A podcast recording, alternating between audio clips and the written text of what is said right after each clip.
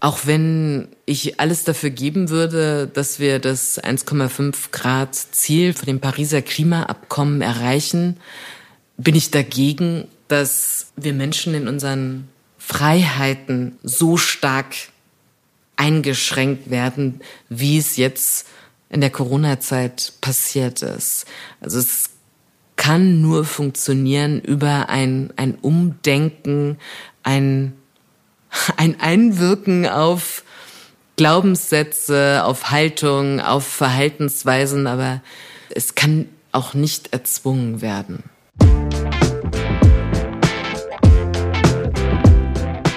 Hallo bei Positiv führen, dem Podcast von und mit Christian Thiele. Mehr Leistung, Glück, Erfolgserlebnisse und Sinnhaftigkeit im Job. Ich helfe euch auf dem Weg dahin und zwar mit System. Als Coach, als Teamentwickler und als Trainer unterstütze ich Chefinnen, Projektverantwortliche, Führungskräfte mit und ohne Titel und alle, die sonst irgendwie Verantwortung haben. Und zwar auch dann, wenn euch mal gar nicht noch positiv zumute ist. Und darum geht es in diesem Podcast. In dieser Folge, für diese Folge, habe ich mit Dr. Kerstin Humberg gesprochen von Junel. Was das genau ist, klären wir nachher. Kerstin ist Expertin für soziales Unternehmertum. Davon wird hier die Rede sein. Und sie hat das Bauhaus der Erde gegründet oder mitgegründet, mit aufgebaut. Eine Organisation, die sich wie für Nachhaltigkeit und Klimaschutz einsetzt. Also geht es auch um den Zusammenhang zwischen positiver Psychologie, Positive Leadership und Nachhaltigkeit. Kerstin, Positive Business oder Positive Leadership – was heißt das für dich? Oh Gott, du gehst gleich direkt in die Vollen. Ich dachte, jetzt gibt's ein kleines Warm-up. Aber fangen wir einfach gerne mit Positive Leadership an. Ich finde, das ist absolut kein trivialer Begriff, der sich auch nicht in einem Satz unbedingt beantworten lässt, weil ja schon die Frage, was ist Führung? Da gibt es, glaube ich, mehr als 50 Definitionen inzwischen. Aber lass mich vielleicht mal mit der Frage anfangen, was verstehe ich unter Führung? Also Führung ist für mich der Versuch, menschliche Energie auf ein Ziel, auf eine Vision auszurichten und idealerweise die Energie der Menschen nicht äh, auszubeuten, sondern beim Schreiten auf das Ziel idealerweise sogar zu mehren. Also es geht um Ziele, Menschen, und Energien. Was daran ist positiv? Genau die Diskussion hast du natürlich auch immer bei der Frage, was ist soziales Unternehmertum? Was ist sozial? Was ist positiv? Wer entscheidet das? Das ist halt ein sehr subjektiver Begriff. Positiv für wen? Für den Unternehmer, für die Mitarbeiter, für die Führungskraft, für die Gesellschaft?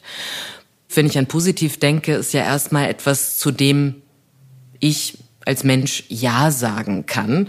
Also insofern ähm, sollte positive Führung im Idealfall etwas sein, zu dem sowohl die Mitarbeiter als auch die Führungskraft, als auch die äh, Unternehmenseigner, als auch die Kunden und Gesellschaft Ja sagen können. Aber da fängt natürlich die große Herausforderung an, die Quadratur des Kreises. Also insofern jetzt mal nach dieser vielleicht Meta-Perspektivenbetrachtung die Frage, was heißt denn das in der Praxis?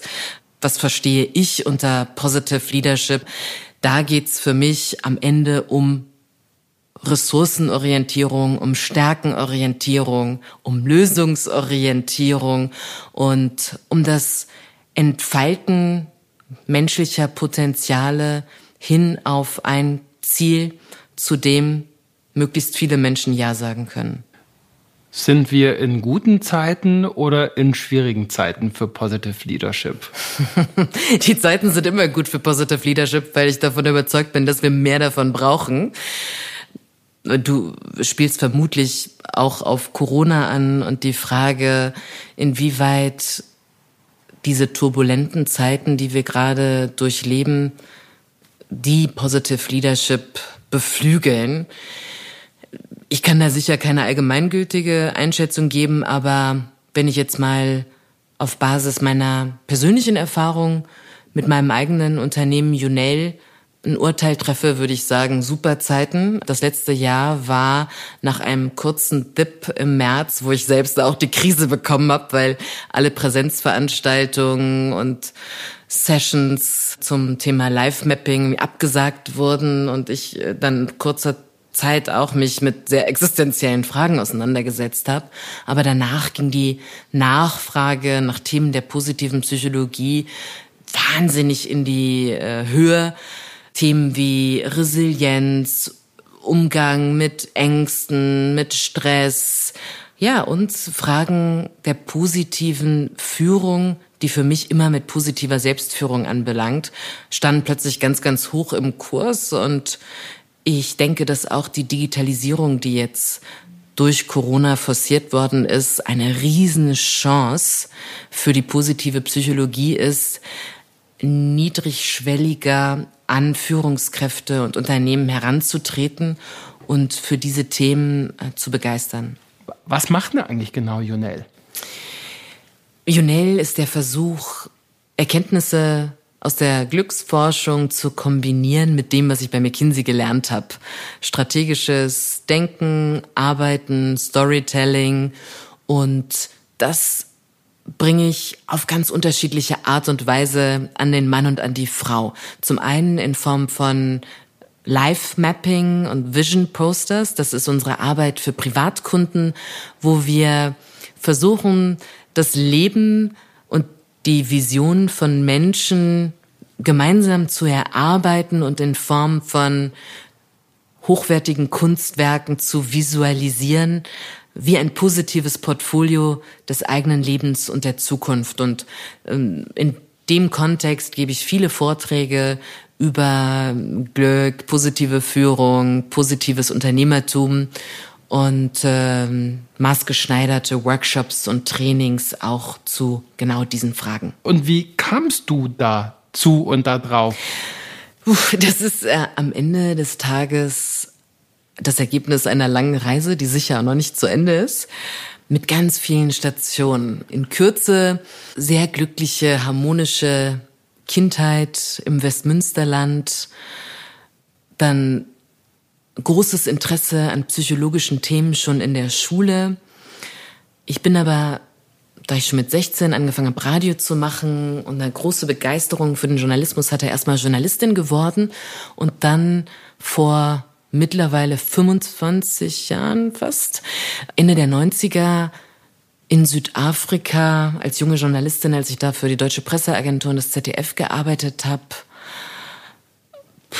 bewaffnet überfallen worden. Was für jemanden mit diesem Hintergrund, der, glaube ich, eine zu dem Zeitpunkt sehr idealisierte Vorstellung von der Welt hatte, im Rückblick sehr traumatisches Erlebnis war. Also weniger der Überfall, der am helllichten Tag in einem vollbesetzten Zug passiert ist, sondern die Tatsache, dass der Zug voll besetzt war und uns niemand, ich war mit einem Schulfreund unterwegs, uns niemand geholfen hat. Das hinterlässt mich bis heute wirklich sprachlos. Ja, vielleicht hätte ich als Passant auch Angst gehabt und hätte womöglich auch weggeschaut. Wir wissen es nicht. Aber damals habe ich mich gefragt, wie kann das sein, dass manche Menschen sich positiv entwickeln, andere zu Straftätern werden? Welche Rolle spielt dafür soziale Ungerechtigkeit, Armut? Und am wichtigsten war die Frage damals schon, so what? Was können wir tun? Wie kann eine Lösung aussehen? Und die Suche nach Antworten auf diese drei Fragen haben mich an ganz unterschiedliche Stellen gebracht. Ich habe zuerst Geografie, Politik und Psychologie studiert in einem Versuch, die Welt in ihrer Komplexität besser zu verstehen und bin dann am Ende des Studiums, als ich zu dem Ergebnis gekommen war, also klassische Entwicklungszusammenarbeit äh, und Entwicklungshilfe wird uns auch nicht weiterbringen allein, zu McKinsey gegangen, eigentlich aus einer Neugier heraus zu verstehen, wie Wirtschaft funktioniert. Und bei McKinsey hatte ich dann die Chance, meine Doktorarbeit zu schreiben. Im Rahmen des Fellow-Programms habe ich dann drei Jahre intensiv mit der Arbeit des Friedensnobelpreisträgers Muhammad Yunus in Bangladesch auseinandergesetzt, mit den ersten globalen Joint Venture mit Danone, Veolia, BASF, Adidas, um versucht zu verstehen, was ist dieses Social Business, was macht Unternehmen sozial und bringt's eigentlich was oder ist das wirklich die Quadratur des, des Kreises? Und dann habe ich danach noch ein paar Jahre für McKinsey weitergearbeitet, äh, globale Nachhaltigkeitsstrategien für Textilunternehmen entwickelt, Stiftungen für saudische Bauunternehmen aufgebaut und bin aber dann sagen 2013 an den Punkt gekommen, wo ich dachte so wow, da habe ich dann irgendwie ein Plakat am Bahnhof gesehen, nachdem ich mir sechs Monate für ein Textilunternehmen Bein ausgerissen hatte, dass dieses gleiche Unternehmen ein riesen Poster hatte, auf dem stand Nachhaltigkeit und darunter ein Kindershirt für 3,50 Euro. Und ich dachte, wenn das der Impact meiner Arbeit ist, Halleluja. Und merkte, dass so langsam in mir so ein Zynismus aufkam, was Beratungstätigkeit anbelangte. Und zu genau dieser Zeit, äh, wirklich ein Wink des Himmels, hatte ich ein Training bei McKinsey in Cambridge, wo Tal Ben Shahar, einer der führenden positiven Psychologen, über Glück sprach und darüber, was Kinder brauchen, um sich gut zu entwickeln, um ihr Potenzial zu entfalten. Und während ich diesem Vortrag lauschte, habe ich mental die Checklist abgehakt und gedacht, wow, meine Eltern haben alles richtig gemacht. Ich konnte mich ehrenamtlich engagieren, sie waren großes Vorbild, Bildung war wichtig. Äh, die haben mir äh, gelernt, äh, beigebracht, aus Fehlern zu lernen. Also Stichwort Growth Mindset. Ähm, sich anzustrengen. Anstrengung ist wichtiger als das Ergebnis. Der Glaube, den sie vorgelebt haben und den sie mir vermittelt haben, all diese Punkte, der Fußball, durch den ich irgendwie gelernt habe, auch Niederlagen positiv zu verarbeiten, all diese Punkte. Und ich dachte, das will ich anderen Menschen zugänglich machen. Dieses Wissen, diese Ressource. Ich hatte das Riesenglück, so aufzuwachsen. Ich hatte das Glück, bei McKinsey wahnsinnig viel zu lernen. Ich hatte das Glück, mit Yunus zu sozialem Unternehmertum zu forschen. All das möchte ich verknüpfen, um selbst einen positiven Beitrag zu leisten. Und am Anfang hatte ich noch überhaupt keine Idee, was Junel dauerhaft machen würde oder wohin sich das entwickeln würde. Aber die Grundidee war, ich kann eigentlich nicht scheitern, weil die Idee der Purpose mit meiner Arbeit hey, zu helfen, menschliche Potenziale zu entfalten als Beitrag zum Frieden. Jeder Tag, jede Minute, jeder Mensch, dem ich da was mitgeben kann, ist ein gewonnener Tag. Und wenn das Geschäftsmodell nicht funktioniert, dann muss ich mir halt ein anderes ausdenken. Und so sagen, entwickelt sich auch Jonel als Geschäftsmodell sicher immer weiter. Und ich bin gespannt, was da noch kommt. Ich kenne Kerstin seit circa fünf Jahren. Sie ist nämlich unter anderem Trainerin an der Deutschen Gesellschaft für positive Psychologie. Sie lehrt, unterrichtet, trainiert dort Positive Business.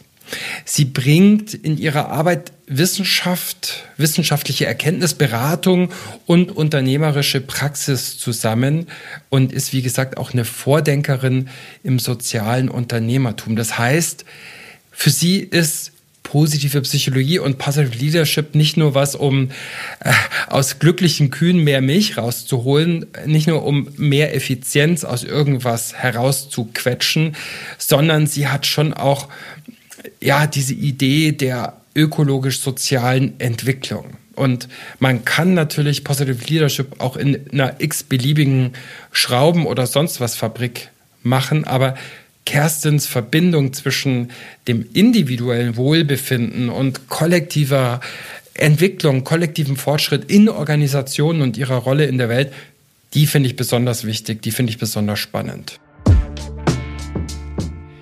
Kerstin, eine der vielen, vielen Dinge, die dich ganz besonders machen, äh, finde ich, ist deine Art, ähm, positive Psychologie, Positive Leadership, äh, nicht nur zu denken bei Einzelnen und in Teams und Organisationen, sondern groß planetarisch zu denken, sag ich mal. So? Was ja schon in dem Namen deines Unternehmens äh, steckt. Erklär nochmal. Wieso nochmal Junel? Junel, okay, wow. Willst du die kurze Variante top-down oder die, die lange? Weil, äh, vielleicht erstmal zur Frage, was ist Junel? Also Junel, der Unternehmensname, steht für zwei Menschen, die mich wahnsinnig inspirieren. Für die beiden Friedensnobelpreisträger Muhammad Yunus aus Bangladesch, der 2006 für seine Arbeit mit der Grameen Bank Empowerment von armen Frauen durch Mikrokredite den Preis gewonnen hat und Nelson Mandela, den früheren südafrikanischen Präsidenten. Ich hatte das Riesenglück als Journalistin in den 90ern Nelson Mandela persönlich in Südafrika kennenzulernen. Und mit Yunus habe ich im Kontext meiner Doktorarbeit ja über viele Jahre sehr intensiv in Bangladesch zusammengearbeitet. Und Junel, Yunus und Nelson ist letztendlich eine Hommage an diese beiden Menschen, die in meinen Augen gezeigt haben, was möglich ist, dass wir Menschen nicht nur uns selbst verändern können, sondern wir mit unserer Haltung, unserem Verhalten, unserem Engagement, unserer Vision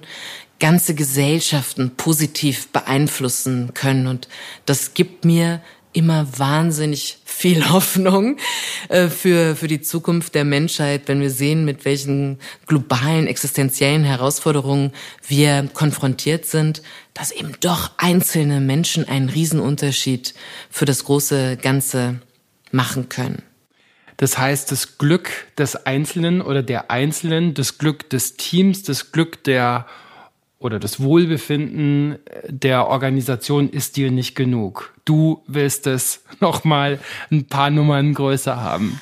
Also mein Ansatz ist da wirklich jeder Mensch, der mit Hilfe der positiven Psychologie oder sagen wir es so mit etwas mehr Verständnis für sich und andere einen positiven Einfluss auf sein Umfeld haben kann, auf seine Familie, auf seine Partnerschaft, auf die Kinder, auf Kollegen, auf die Nachbarschaft und dadurch entsteht quasi ein Ripple-Effekt. Ne? Und wir wissen nicht, wer der nächste Yunus ist, der nächste Mandela.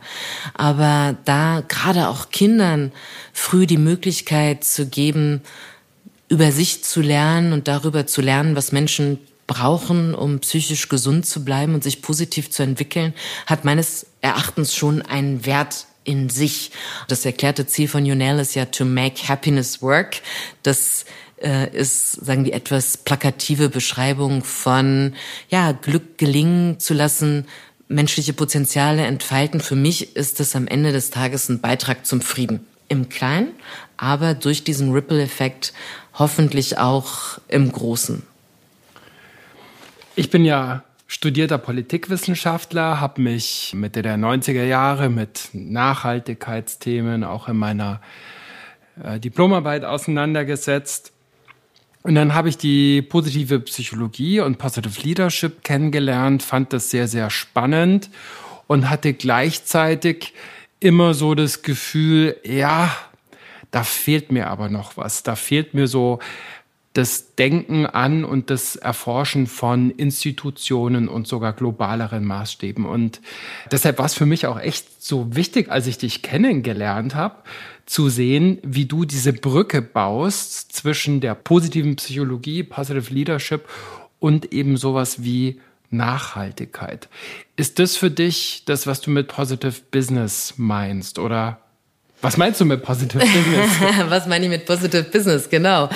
Ich bin da in meinem Denken und Handeln wahnsinnig geprägt von Muhammad Yunus, der in meinen Augen wie kein anderer dafür steht, dass ein anderer Kapitalismus nicht nur denkbar, sondern auch in der Praxis möglich ist. Und wenn ich mir Yunus Arbeiten und Schriften anschaue, dann sehe ich ganz, ganz große Parallelen zur positiven Psychologie, weil Yunus Ansatz von einem Menschenbild ausgeht, das anders ist als das, was wir typischerweise in unserem kapitalistisch geprägten System sehen. Und Yunus zeigt und glaubt daran, dass wir Menschen eben nicht nur Nutzenmaximierer sind, sondern auch soziale Wesen mit einem Interesse am Gemeinwesen, an Kooperation, dass wir auch Moral und Altruismus in uns tragen. Die Frage ist immer, welche Seite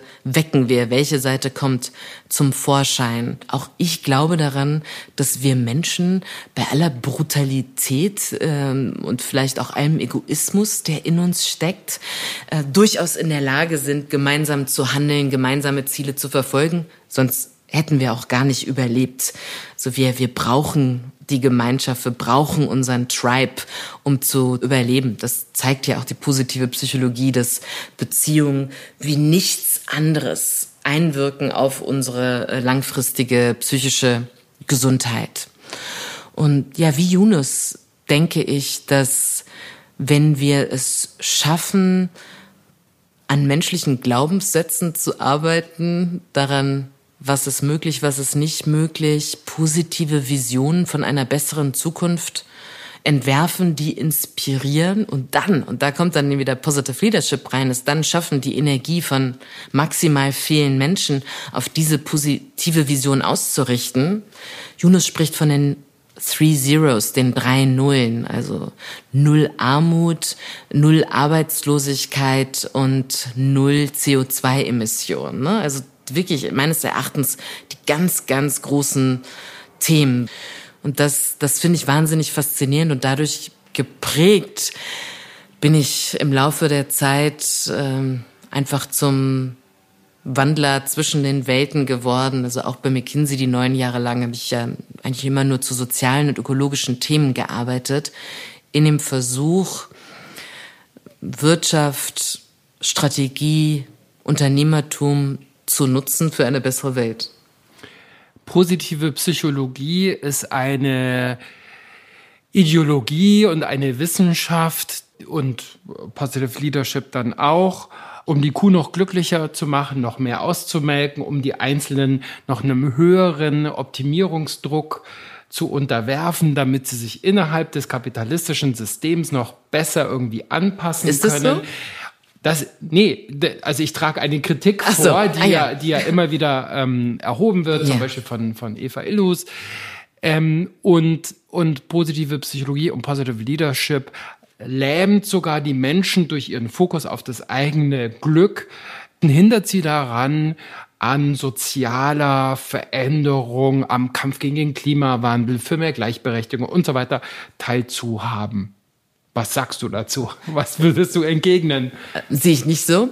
Ja, positive Psychologie und die Erkenntnisse können missbraucht werden, wie wahrscheinlich jede Form von Forschung. Letztendlich ist es eine Frage der Haltung. Äh, warum beschäftige ich mich mit diesen Themen? Als Führungskraft, als Unternehmen ähm, geht es mir darum, im Sinne von glückliche Kühe geben mehr Milch, jetzt nur die Leistung zu steigern und noch mehr rauszuholen? Oder glaube ich daran, dass wenn ich den Menschen in den Mittelpunkt stelle und das psychische Wohlbefinden des Menschen ähm, in den Mittelpunkt stelle, dass dann am Ende alle mehr haben, dass es aber primär darum geht und auch ich mich daran messen lasse und sagen die hm, vielleicht Umsatzsteigerungen oder Kundenzufriedenheit sind dann positive Beieffekte ähm, und Nebeneffekte. Und das ist halt die Frage, ne? warum beschäftige ich mich damit? Also von außen betrachtet, finde ich, ist doch die Prämisse der positiven Psychologie der Versuch, den Blick wieder stärker auf das zu richten, was Menschen im Kern brauchen, um sich gesund und positiv zu entwickeln, das ist doch eine relevante Frage. Und meines Erachtens hat die klassische Psychologie, so wie wir sie kennen, diese Frage viel zu lange aus dem Blick verloren. Ich selbst habe ja im Nebenfach Psychologie studiert, aber mich hat es so genervt, dass äh, sagen selbst in den Kursen die Leute sich irgendwie damit vorgestellt haben, was für eine schlimme Kindheit sie hatten. Und ich dachte dann immer, mein Gott, also ich bin hier, um zu lernen, warum und wie Menschen sich positiv zu entwickeln. Und dieser Fokus immer auf die Probleme und ach, was geht so schlecht und das ist, hat auch seine Berechtigung und ist wichtig. Und wir müssen Menschen, die psychische Probleme haben, darin unterstützen, diese zu bewältigen. Aber warum, und das mache ich mit Junel, warum können wir nicht Erkenntnisse über die Funktionsweise unseres Gehirns, über unsere Psyche, über das, was wir brauchen, um unsere Stärken zu leben, im Einklang mit unseren Werten, um ein gutes Leben zu haben. Warum können wir das nicht nutzen, um mehr Menschen ein gutes Leben zu ermöglichen? Ich finde viel berechtigter die Frage, inwieweit ist beispielsweise Perma ähm, nicht ein sehr westliches Modell, eine sehr westliche Sicht auf psychisches Wohlbefinden. Und ja, das Thema Körper, Gesundheit ist ja in den letzten Jahren durch Perma Health, also durch die Erweiterung dazugekommen. Aber ich finde, in der Kommunikation von Perma müsste noch viel, viel stärker berücksichtigt werden, dass, was ja auch Seligmann sagt, it's what free people choose to do. Und free people heißt frei von Gewalt, frei von existenzieller, extremer Armut, frei von Krieg, und das wissen wir beide, ähm, der Großteil der Menschheit ist eben nicht frei zu wählen. Ähm, Ne? Und das, das ist sicher vielleicht eher Kritik und da kommen dann Fragen der sozialen Ungerechtigkeit, der sozialen Ungleichheit und da hast du dann auch wieder die Verknüpfung zwischen positiver Psychologie, einer individuellen Optimierung, der tatsächlich auch Menschen unter Druck setzen kann. Das höre ich auch oft in Trainings, ne? wenn, wenn Menschen Vorbehalte haben, muss ich jetzt immer gut drauf sein. Positivitätsstress äh, sozusagen. Positivitätsstress und nein, finde ich nicht. Also ich habe auch gute und schlechte Tage, schwierige Zeiten, gute Zeiten. Das ist das Leben. Und again, ich glaube, das geht eher um die Frage, wie gehen wir damit um und wie gehen wir auch mit, um, mit uns selbst um in diesem Wissen. Aber da könnte sicher die positive Psychologie noch äh, nachschärfen, was was den Blick auf globale Herausforderungen anbelangt und auch forschungsmäßig. Was, wenn ich jetzt nochmal promovieren würde, ich fände extrem spannend.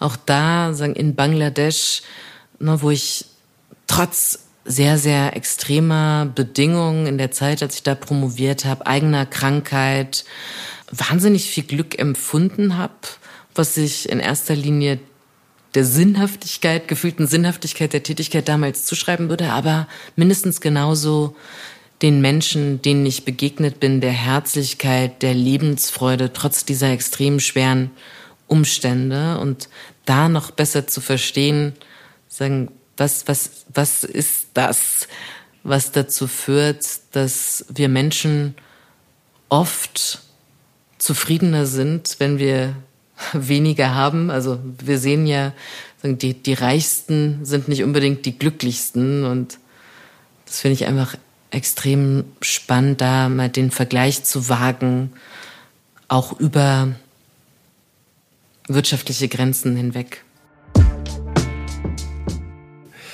Tja, liebe SoziologInnen, liebe Politikwissenschaftler, liebe AnthropologInnen, liebe Psychologinnen, da liegt doch das Thema für eure Doktorarbeit eigentlich auf dem Silbertablett, oder? Das wäre praktisch das Weiterdenken der Doktorarbeit von Kerstin zu sozialem Unternehmertum. Und es gibt drei spannende Texte zu diesem Thema, auf die ich auch in den Shownotes ähm, verlinke, genauso wie zu Kerstins Unternehmen Junel. Nämlich Muhammad Yunus, A World of Three Zeros, auf Deutsch ein anderer Kapitalismus ist machbar. Dann Creating the World We Want to Live in und schließlich der aktuelle World Happiness Report, also der von 2020. Da geht es nämlich in einem Kapitel speziell um nachhaltige Entwicklung und menschliches Wohlbefinden. Wie gesagt, alle drei Links zu diesen Titeln in den Show Notes. Wir haben in den letzten Jahren in den Wirtschaftswissenschaften immer mehr Forschung auch und Blick auf so Themen wie Altruismus. Wir haben Menschen wie den Harvard-Ökonom Jeffrey Sachs, der ich glaube im letzten oder im vorletzten World Happiness Report mhm. geschrieben hat über den Zusammenhang zwischen individuell erlebtem Wohlbefinden in Staaten sozialer Gleichheit und ökologischer Nachhaltigkeit. Wir haben drittens, jetzt anderthalb Jahre lang sind wir alle fast gar nicht geflogen, äh, überdenken unsere Abhängigkeit von total durchglobalisierten Lieferketten und so. Und wir haben viertens auch innerhalb der positiven Psychologie jetzt zum Teil diese Debatten. Wir müssen methodologisch auch noch mal mehr schauen auf Institutionen, auch wegschauen mhm. äh, äh, von rein westlichen Konzeptionen von Happiness, von Wohlbefinden. Müssten doch eigentlich super Zeiten sein, um äh, so Themen wie Nachhaltigkeit oder die Three Zeros mit PP zusammenzubringen. Ich versuche, ich versuche es täglich. ähm, ja, ja, ja, ja.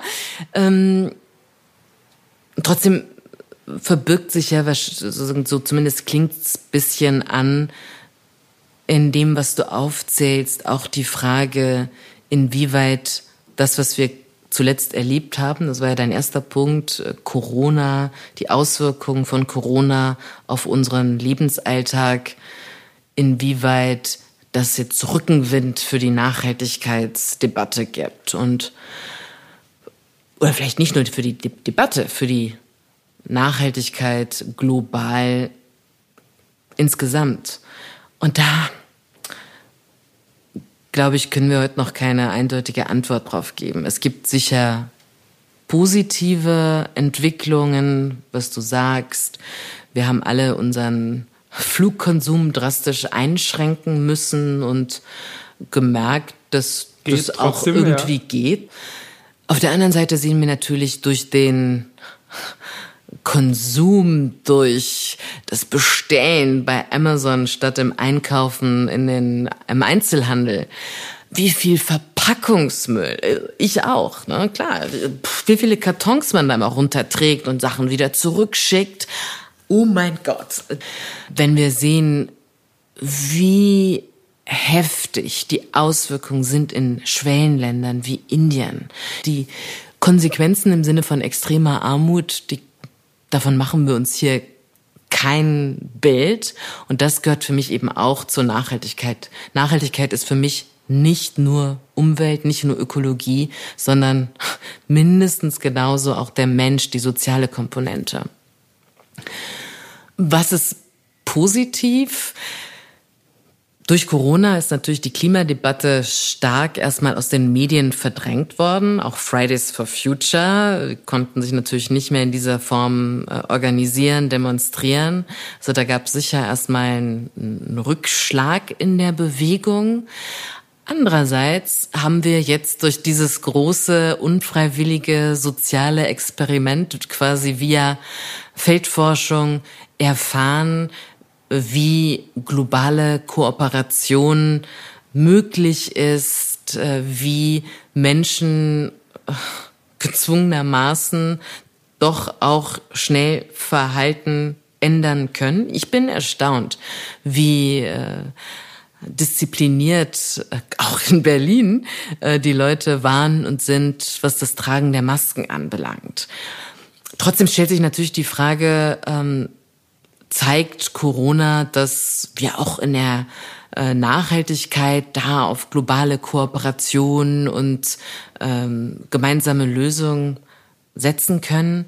Da bin ich eher ein bisschen skeptisch, weil der große Unterschied zwischen der Corona-Pandemie und beispielsweise der Klimakrise die ist, dass bei Corona jeder unmittelbar betroffen war die eigene Gesundheit, die Gesundheit der nächsten Familienmitglieder stand auf dem Spiel und diese Angst vor der unmittelbaren Konsequenz hat zur Verhaltensänderung geführt. Wenn wir den Klimawandel in den Griff bekommen wollen, dann brauchen wir jetzt Verhaltensänderungen für Menschen, in Ländern wie Bangladesch, Malediven, also die Länder gerade, die am ersten und am schlimmsten betroffen sind. Wir müssen verzichten für Menschen, die heute noch gar nicht leben.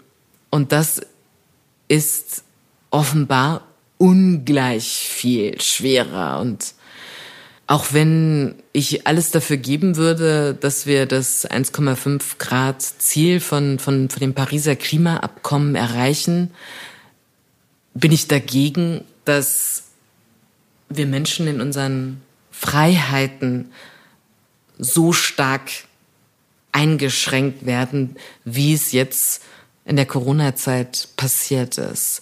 Also es kann nur funktionieren über ein, ein Umdenken, ein, ein Einwirken auf Glaubenssätze, auf Haltung, auf Verhaltensweisen, aber es, es kann auch nicht erzwungen werden. Also auch attraktive Vorbilder, attraktive Leitbilder und nicht alles über Zwang. Ordnungspolitik und Zwang.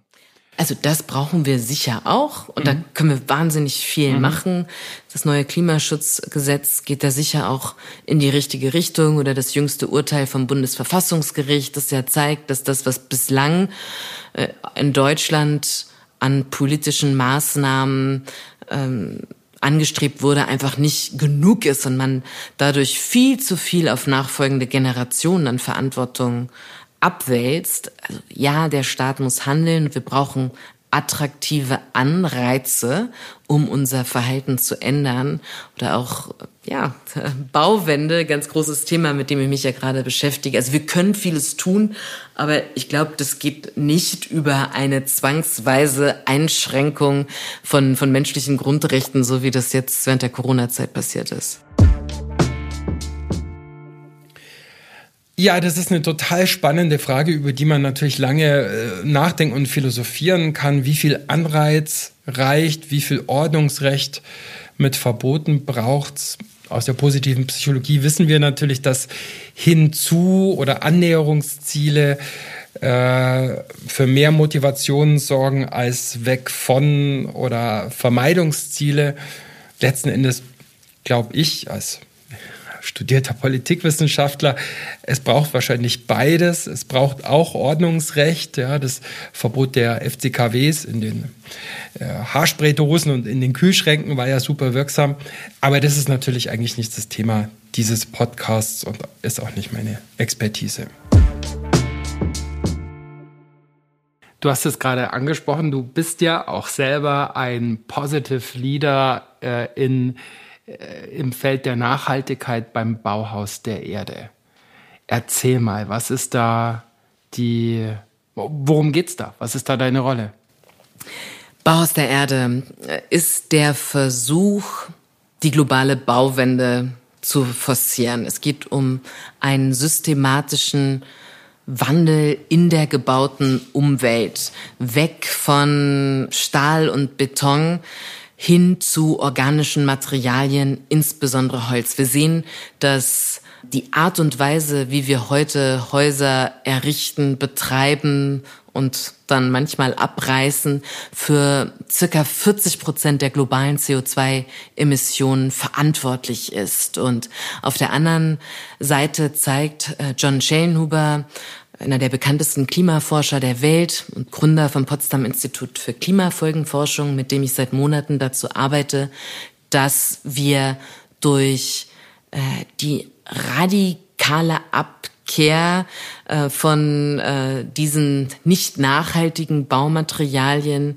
ähm, insbesondere in den Regionen der Welt, wo jetzt neu gebaut wird, eine wie er sagt, globale CO2-Senke schaffen könnten. Ähm, Holz, ähm, also Wald, Bäume durch äh, Photosynthese bindet CO2 aus der Luft und wenn wir ähm, Holz nutzen, dann bleibt das CO2 gebunden in der gebauten Umwelt. John Schellnummer sagt immer so schön, wir können uns aus der Klima Krise herausbauen, wenn wir gleichzeitig es schaffen, nachhaltige Forstwirtschaft zu betreiben, also unsere Wälder auch so umbauen, also die Nutzwälder. Es geht jetzt nicht darum, weltweit die Wälder abzuholzen, nur, nur um jetzt äh, da Häuser zu bauen, sondern Nutzwälder so umzubauen, dass sie dem Klimawandel und den Folgen standhalten können und gleichzeitig eben ähm, genügend Baumaterial liefern. Ja, und ich bin da über eine Ex-McKinsey-Klientin zu John Shane Huber gebracht worden und habe vor einem Jahr mit ihm und seinem Team die Strategie für das Bauhaus der Erde entwickelt und seit Februar unterstütze ich diese gemeinnützige GmbH als äh, Interim- oder Gründungsgeschäftsführerin ähm, bei all dem, was, was Startups äh, so brauchen. Ähm, wir hatten jetzt Ende März unser Launch-Event Ende April in der Bundespressekonferenz und versuchen jetzt Step by Step äh, die ersten Eckpfeiler der Strategie auch in die Tat umzusetzen. Wie kannst du da Positive Leadership anwenden, einbringen und wo gibt's vielleicht auch Fremdheiten, oder Deltas oder wie auch immer man das sehen mag.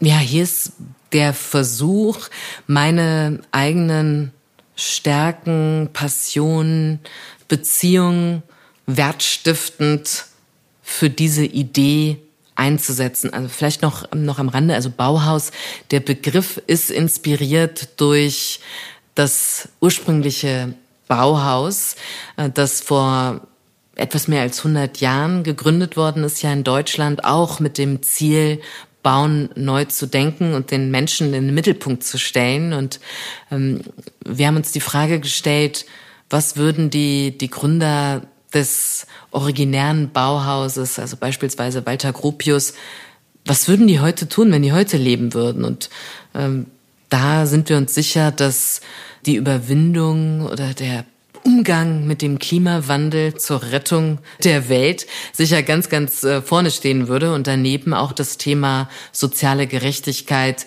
ähm, Inklusion und das heute wieder neu zu denken, ähm, fasziniert mich, begeistert mich und ähm, ja, ich, ich versuche alles, um äh, diese Organisation mit auf einen guten Weg zu bringen und die Voraussetzung dafür zu schaffen, dass dass die selbst gesteckten strategischen Ziele in den nächsten Jahren erreicht werden können, auch wenn die natürlich, äh, wie John immer so schön sagt, größenwahnsinnig sind. Aber ich glaube, wir haben gar keine andere Wahl, als größenwahnsinnig zu sein. Vielleicht eine verrückte und größenwahnsinnige Idee, aber eine, die ich versuche mit zu realisieren und dabei eben möglichst viele Menschen anzustecken, auch ihre Stärken, Ressourcen, Kontakte für dieses eine große Ziel mit einzusetzen. Kerstin, drei Fragen, die ich dir zum Schluss stellen möchte. Der größte Erfolg in deinem Leben bisher? Wow. Ich glaube, jeder Tag, an dem ich mich glücklich fühle, ist ein Erfolg. Wenn du mich fragst nach dem vielleicht eher traditionellen Erfolgsverständnis im Sinne von Accomplishment, Zielerreichung, da würde ich sagen, bei McKinsey es geschafft zu haben, äh, vom Glücksvorteil zu profitieren, also absolut auf das zu fokussieren, was ich für sinnvoll erachte, also soziale und ökologische Projekte und im Ergebnis äh, gute Leistungen zu bringen und dann eben bei McKinsey dadurch über neun Jahre hinweg erfolgreich zu sein. Und als erste Frau in der Familiengeschichte. Ich lese gerade die Biografie meiner Tante, wo ich jetzt gerade daran erinnert worden bin, dass unsere Hofstelle, also ich bin auf dem Bauernhof groß geworden, 1537 das erste Mal erwähnt worden ist. Und in dieser Familiendynastie die erste Frau zu sein, die promoviert hat, das macht mich auch stolz. Deine dir liebste Stärke? Bindungsfähigkeit oder Spiritualität? Also die Fähigkeit zu lieben und geliebt zu werden macht das Leben sehr reich. Spiritualität macht mich, glaube ich, zu dem Menschen, der ich bin. Ich bin zutiefst gläubig, wie offenbar meine Vorfahren. Wie, unter meinen Vorfahren gibt es ja auch eine Nonne, wie ich gestern in der Biografie ge gelesen habe. Also ich schöpfe wahnsinnig viel Kraft und Zuversicht im Glauben und wäre heute sicher auch nicht da, wo ich bin, wenn ich nicht diese Kraftquelle hätte. Insofern die beiden. Das bringt mich ähm, direkt zur dritten Frage. Liebe Kerstin, wir alle sind vergänglich und auch wenn man sich das nicht vorstellen kann, auch du, wofür möchtest du erinnert werden? Junels Mission. She made happiness work for herself and others. Das war's mal wieder mit Positiv führen. Zu Gast war diesmal Dr. Kerstin Humberg. Und wir haben gesprochen über positive Psychologie und Positive Leadership, vor allem so im Kontext mit Nachhaltigkeit und im Zusammenhang mit sozialem Unternehmertum. Sämtliche Infos, Links, die ich hier angesprochen habe, gibt es in den Show Notes oder im Blog auf meiner Seite positiv-führen.com. Vielen Dank euch fürs Zuhören, viel Erfolg, viel Freude, viel Miteinander, gutes Miteinander, nachhaltiges Miteinander in der Arbeit und im Leben wünsche ich euch. Ciao, Servus, bye bye.